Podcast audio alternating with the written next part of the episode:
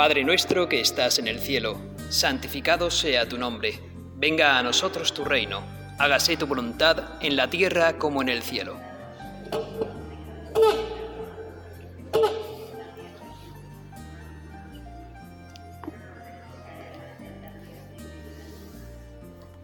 Dios te salve María, llena eres de gracia, el Señor es contigo. Bendita tú eres entre todas las mujeres y bendito es el fruto de tu vientre Jesús.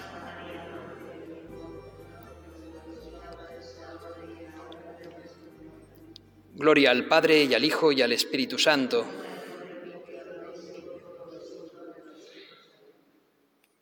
Antes de nada voy a pedir a Maika, que está en la sacristía, que me traiga una Biblia y que me la ponga en, Lucas 12, del 1 al 12. Si no puede ponérmela, ya me la pondré yo aquí. Estos son siempre los problemas del directo. Bueno, a ti, Señor, en ti estamos aquí reunidos ante ti, estamos amándote por encima de todo y estamos aquí pues porque, porque queremos conocerte mejor, queremos saber mejor quién eres, queremos saber mejor cuánto nos amas, queremos disfrutar más de ti. Y para eso hemos venido aquí, para disfrutar de ti, para, para reconocer ese, tu amor, tu entrega por nosotros. Eres lo más bello, eres el más bello de los hombres, eres alguien genuino, Eres alguien que nos amas con inmensa locura. Del libro de Juan Luis Lorda, Para ser cristiano, que también lo empleé en la última meditación que hice con vosotros, leo lo siguiente. Se ha dicho alguna vez que todos los hombres tienen un precio, es decir, que simplemente a base de dinero se puede conseguir que cualquiera haga lo que otro desea esté bien o mal, sea honrado o no, pero no es verdad. Aunque muchos tienen como horizonte de su vida ganar dinero y por tanto resulta más fácil comprarlos, hay otros que no tienen eso en su horizonte, en su vida. Hay quienes son capaces de resistir al dinero y a la violencia cuando les incitan a obrar contra su conciencia. Como hay también quien cumple sus deberes aunque no le vea nadie, ni saque ningún provecho personal o incluso salga perjudicado. Pues así es, Señor. Es, es así como nosotros también buscamos complacerte a ti en lo escondido, aun cuando nadie nos ve. Y ahora y así le agradezco a la sacristana que me trajese el libro de la Biblia y tengo ya en mis manos, acabo de poner la página en la que aparece Lucas 12 del 1 al 12. Lo leo.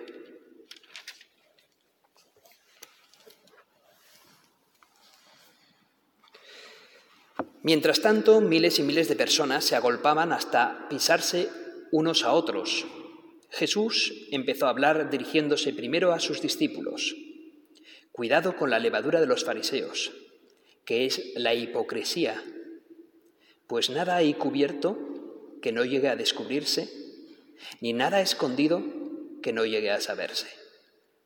Por eso lo que digáis en la oscuridad será oído a plena luz, y lo que digáis al oído en las recámaras se pregonará desde la azotea.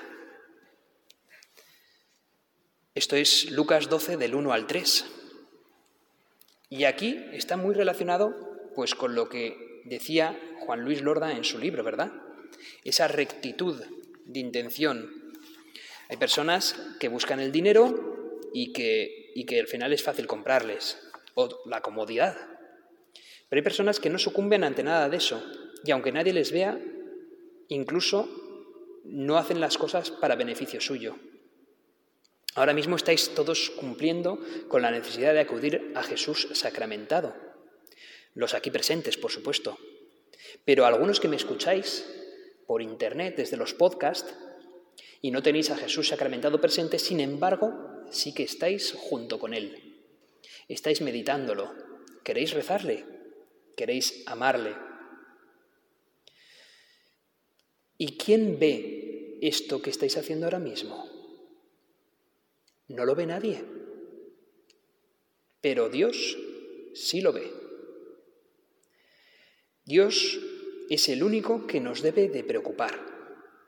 Aunque esté escondido yo solo en mi habitación, Dios me ve si rezo en mi habitación o no. Solo Él se entera de lo bueno y de lo malo que hago.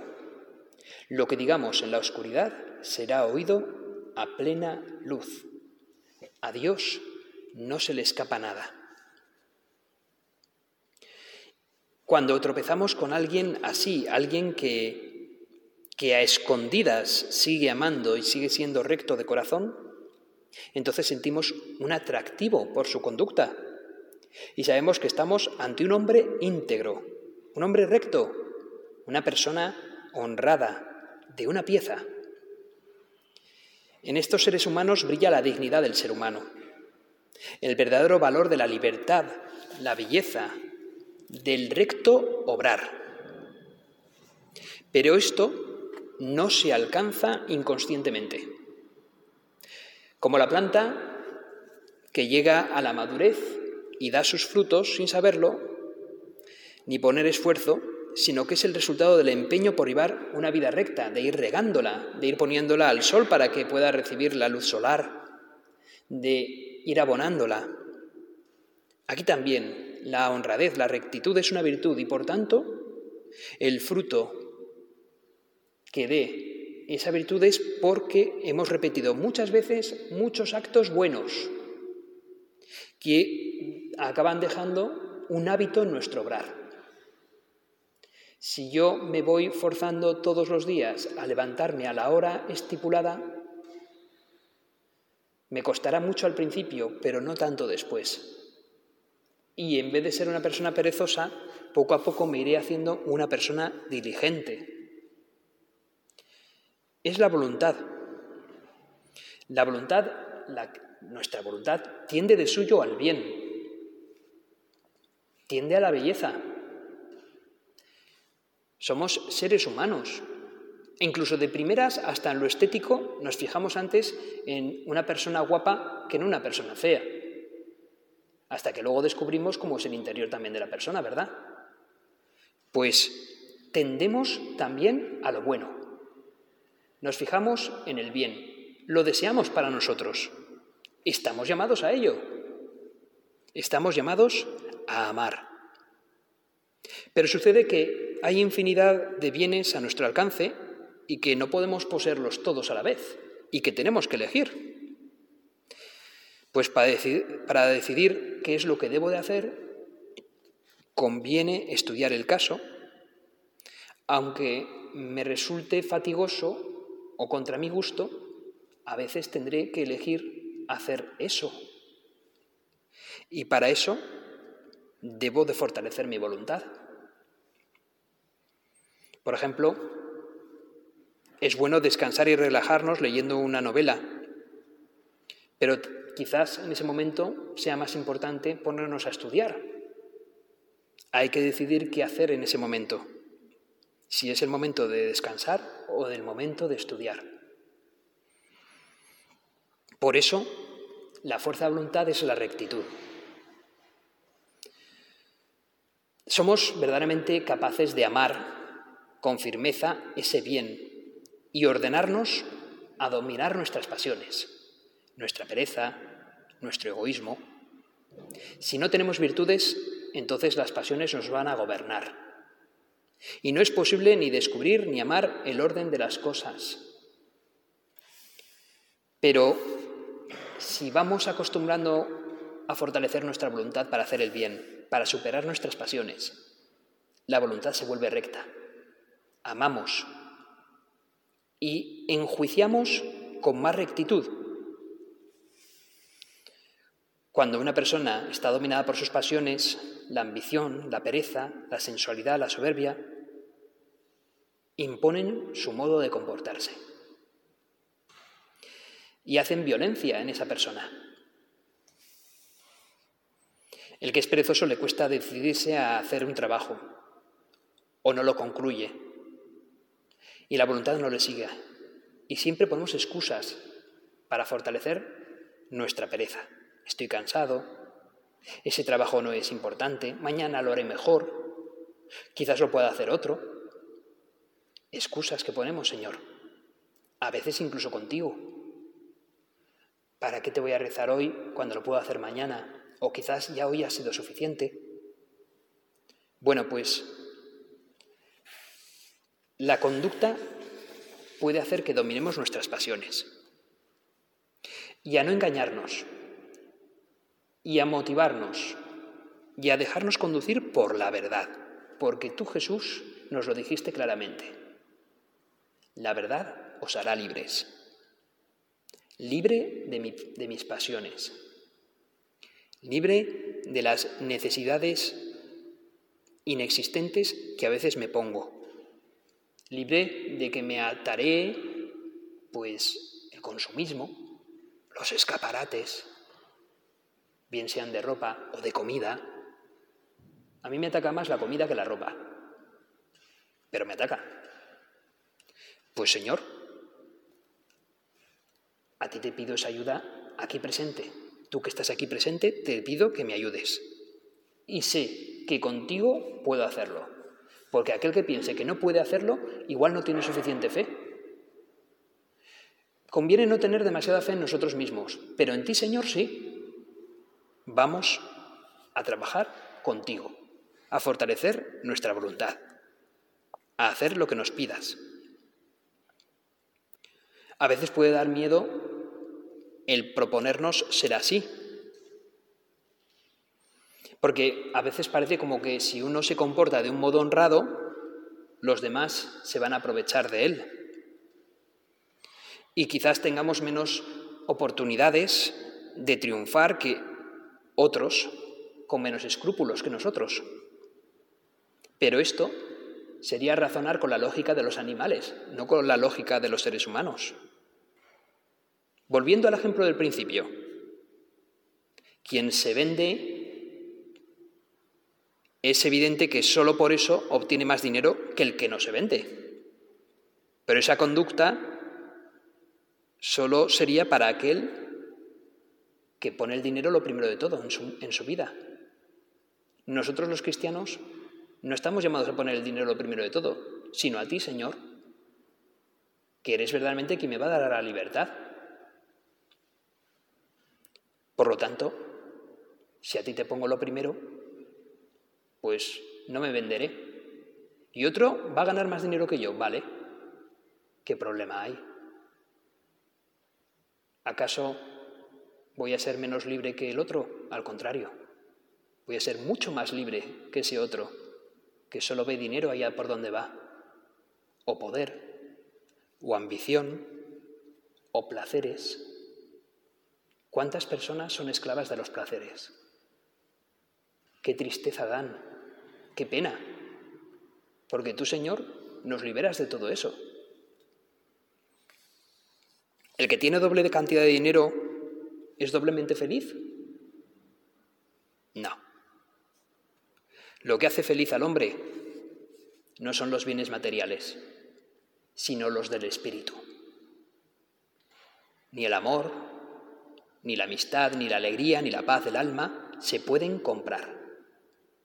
No tienen que ver con la cantidad. Nada se puede comparar a la alegría y la paz de conciencia que produce obrar con rectitud. Nada. Quien se acostumbra a obrar siguiendo el sentido del deber, vive en armonía con Dios con los demás y consigo mismo. Y ya puede empezar a hacer y a cumplir lo que dice el primer mandamiento. Amar a Dios por encima de todo y al prójimo como a uno mismo. Como estamos hechos para gozar de esa paz, cuando contemplamos esa paz en alguien, nos atrae espontáneamente. ¿Qué persona recta no resulta atractiva. Me estoy acordando ahora de una película que vi con mi madre. Esta película se llama Hotel Ruanda, que por cierto la recomiendo. Es un hecho real. De cuando los Hutus, los Tutsis, emprendieron una guerra civil en Ruanda.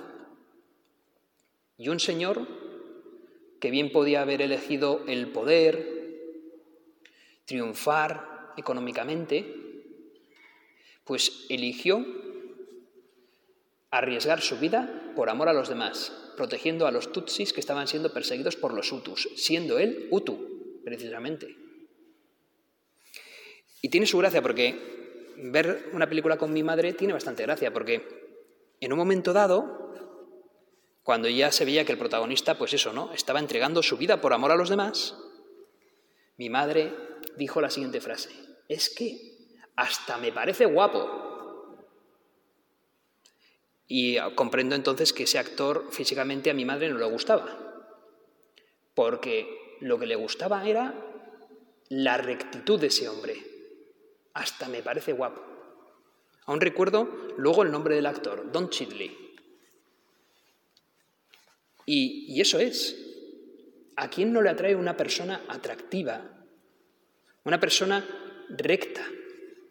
Una persona que decide amar que decide sacrificarse por amor a los demás. Por eso, Señor, sabemos que tú eres el ser humano más atractivo de todos. Eres el más bello de los hombres. Y cuando buscamos esa rectitud no caben sucedáneos. Al que es íntegro se le nota en toda su conducta. Y el instinto no, se engaña cuando uno lo aprecia. Es un modo de ser que no se puede aparentar cuando no se posee. Por eso Jesucristo estaba diciendo eso a esos a esos fariseos. No toméis de la levadura de los fariseos, porque ni ellos mismos se creen la supuesta piedad que llevan. Porque no lo hacen por amor a Dios, sino por amor a sí mismos, se buscan egoístamente. No le buscan a Dios, son hipócritas. Y continúa Jesús diciéndonos en el Evangelio de San Lucas, a vosotros os digo, amigos míos, no tengáis miedo a los que matan el cuerpo y después de esto no pueden hacer más. Os voy a enseñar a quién tenéis que temer. Temed al que después de la muerte tiene poder para arrojar a la gehenna. A ese tenéis que temer, os lo digo yo. ¿No se venden cinco pájaros por dos céntimos? Pues ni de uno solo de ellos se olvida Dios. Más aún, hasta los cabellos de vuestra cabeza están contados. No tengáis miedo, valéis más que muchos pájaros. Os digo pues, todo aquel que se declare por mí ante los hombres, también el Hijo del Hombre se declarará por él ante los ángeles de Dios. Pero si uno me niega entre los hombres, será negado ante los ángeles de Dios. Todo el que diga una palabra contra el Hijo del Hombre podrá ser perdonado, pero al que blasfeme contra el Espíritu Santo no se le perdonará. Cuando os conduzcan a las sinagogas ante los magistrados y las autoridades, no os preocupéis de cómo o con qué razones os defenderéis o de lo que vais a decir, porque el Espíritu Santo os enseñará en aquel momento lo que tenéis que decir.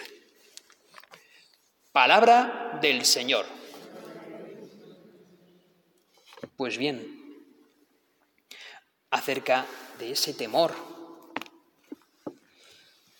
tomó el libro de Ralph Martin, El cumplimiento de todo deseo. Y aquí aparece la transformación de nuestro deseo y la transformación también del propio miedo. A vosotros os digo, amigos, amigos míos, no tengáis miedo a los que matan el cuerpo, temed más bien a los que temen el infierno, a Dios. Jesús nos está diciendo claramente que el temor de Dios es mucho más importante que temer a aquellos que puedan simplemente matarnos, pero que no nos afectan eternamente. Mata nuestro cuerpo, pero no nuestra alma. Pero inmediatamente Jesús nos dice, ¿no se venden cinco pájaros por dos céntimos? Pues ni de uno solo de ellos se olvida Dios. Más aún, hasta los cabellos de vuestra cabeza están contados. No tengáis miedo, valéis más que muchos pájaros. A medida que crecemos en nuestra relación con el Señor, progresando en el camino espiritual, llegamos a una confianza en su amor y en la armonía de nuestra vida con su voluntad. Y el miedo se va disipando paulatinamente por medio de una amorosa confianza en que Dios nos custodia. Y además esa confianza es para toda la eternidad. Y, y nos afecta que queda en nosotros la profunda convicción de que Dios nos santifica. Y precisamente no tememos otra cosa que horror a querer ofenderle, pero no por miedo, sino porque ya le amamos a Dios. Y tememos pues alejarnos de su amor. Eso es el verdadero temor de Dios. Dios ya nos ha amado. ¿Qué he de temer? Pues mi propio pecado, mi propio egoísmo. La santidad no está hecha para los egoístas. Los egoístas no pueden ser santos. Los egoístas no tienen cabida en el reino de Dios. El diablo es lo más egoísta. Se dejó llevar por su soberbia, por no ser considerado, no querer ser considerado como criatura de Dios. Y así le ha ido. Amargado, perdido, que nos quiere buscar la amargura a nosotros. Pues no se lo vamos a consentir. Porque contigo, Señor, es lo mejor, es la alegría. Tú eres la alegría, tú eres la paz. Tú eres único, Tú eres el que me haces capaz de ser más libre, más santo, de amar a los demás. El mayor enemigo de nuestra rectitud, el egoísmo, el amor desordenado hacia nosotros mismos. Y está muy bien, por ejemplo, que cuidemos nuestra salud. Eso no es egoísmo. El egoísmo es llevarnos a creer que somos más de lo que verdaderamente somos y a orientar nuestra vida solo a satisfacer nuestras propias aspiraciones. El egoísta es subjetivo con sus caprichos. El egoísta no es recto, no sigue la verdad. El hombre recto, sin embargo,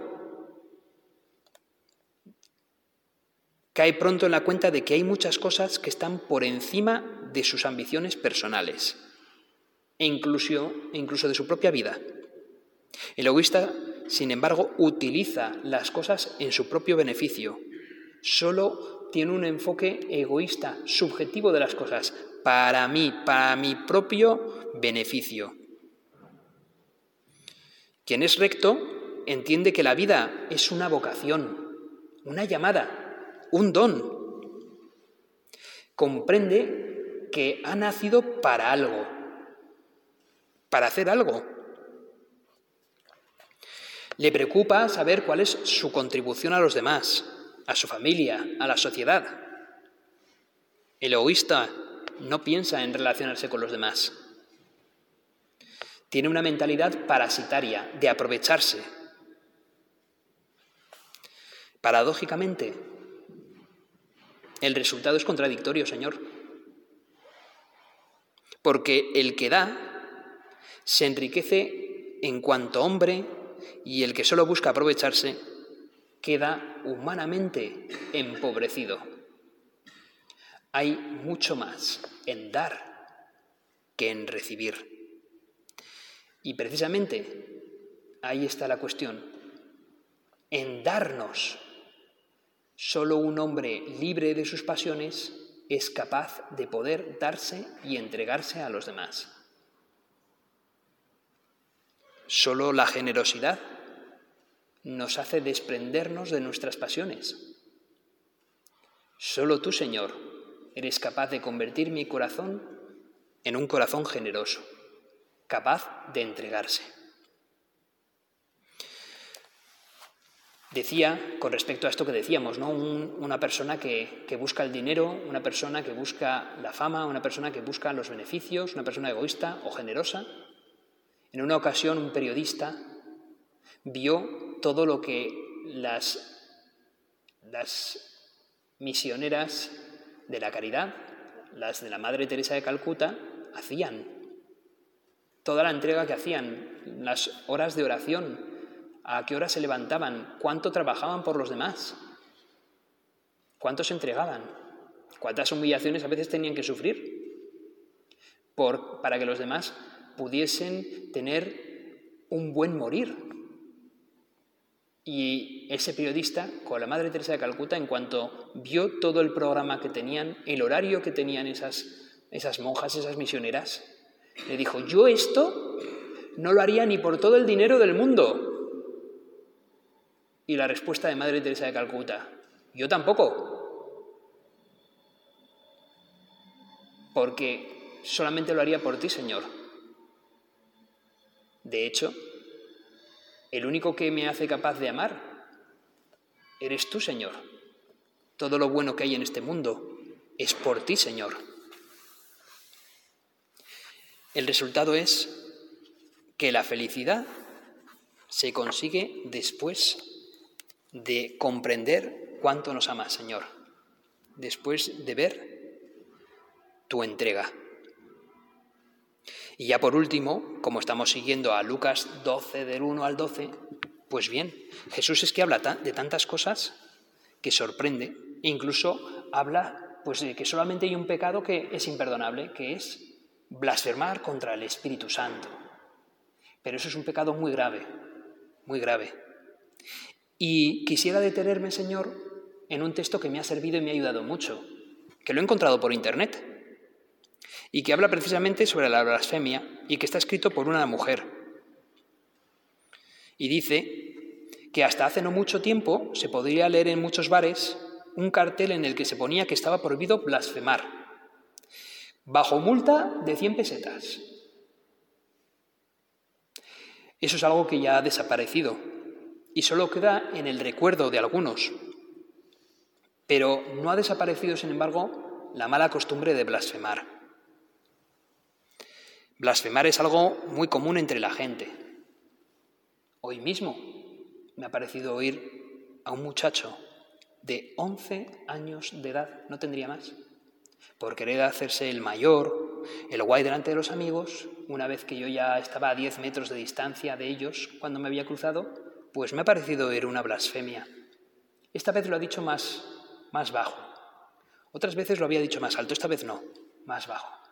Espero que algún día sea capaz incluso de no decirlo. A continuación, Señor, pues he hecho una ejaculatoria, te he alabado, porque lo que es justo es que te alabemos, Señor, como ahora todas estas personas están haciendo.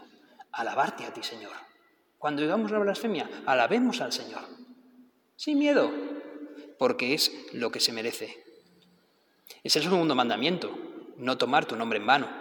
Y hay ejemplos preciosos de alabanza. Cantad al Señor, bendecid su nombre, nos dice el Salmo 96. Anunciad su salvación día tras día. Salmo 113. Alabad, servidores del Señor. Alabad el nombre del Señor.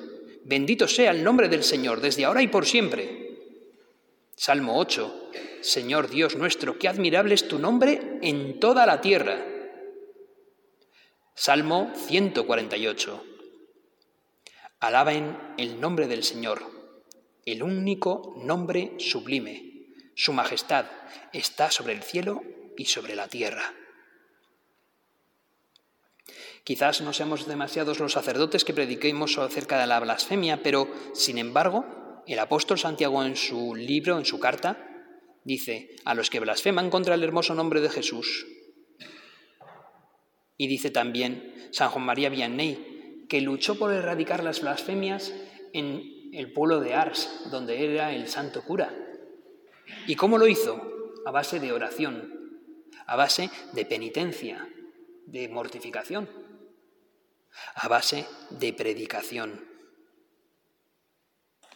En la persecución religiosa en España hubo también cientos de católicos que murieron por su fe. Y una de las últimas pruebas que les hacían los milicianos era que se dirigiesen a Dios o a la Virgen y blasfemasen. Y con eso los dejarían libres. Un chico de 16 años, Santiago Mosquera y Suárez de Figueroa, de la diócesis de Toledo, lo detuvieron, le obligaron a blasfemar y al negarse recibió golpes y una gran paliza. Después de grandes sufrimientos, le llevaron a fusilar, pero no murió, quedó gravemente herido. Y al día siguiente el sepulturero le dijo que la condición para que le ayudase era de nuevo blasfemar. Y la respuesta de Santiago, con solo 16 años, fue, prefiero morir antes que ofender a Dios. Y allí fue impresionante, ya acabó su vida. Merece la pena leer algo sobre este hombre, Santiago Mosquera y Suárez de Figueroa. Bueno, pues creo que es un buen ejemplo, Señor, rezarte, tener actos de amor contigo, jaculatorias a lo largo del día. También la Virgen de Fátima nos lo ofrecía. No ofendan a Dios, Él ya está muy ofendido. Denle gracias, récenle, alábenlo, alaben el nombre de mi Hijo. Digan, bendito sea Dios, bendito sea su santo nombre, bendita sea el nombre de Jesús, bendito sea el nombre de María, Virgen y Madre. Si eres creyente, alaba a Dios y corrige a aquellos que no lo hacen. A algunos se les escapa, pero por eso no dejan de hacerle daño al Señor. Sean por Cristo por quien saques la cara. Él ya nos dijo, el que se avergüence de mí, de mis palabras, de éste se avergonzará también el Hijo del Hombre, cuando venga con su gloria. Ojalá salgan siempre de nuestros labios oraciones de alabanza hacia ti, Señor, como la que dijo el profeta Daniel, Bendito tu nombre, santo y glorioso, a él gloria, a él gloria y alabanza por los siglos. Pues acudimos a la Virgen María, tu madre, como madre nuestra que es, precisamente para alabar tu nombre, dirigiéndonos a ella, haciéndole la oración que tantas veces a ti te gustó, la oración del Ave María. Dios te salve María, llena eres de gracia, el Señor es contigo. Bendita tú eres entre todas las mujeres, y bendito es el fruto de tu vientre Jesús.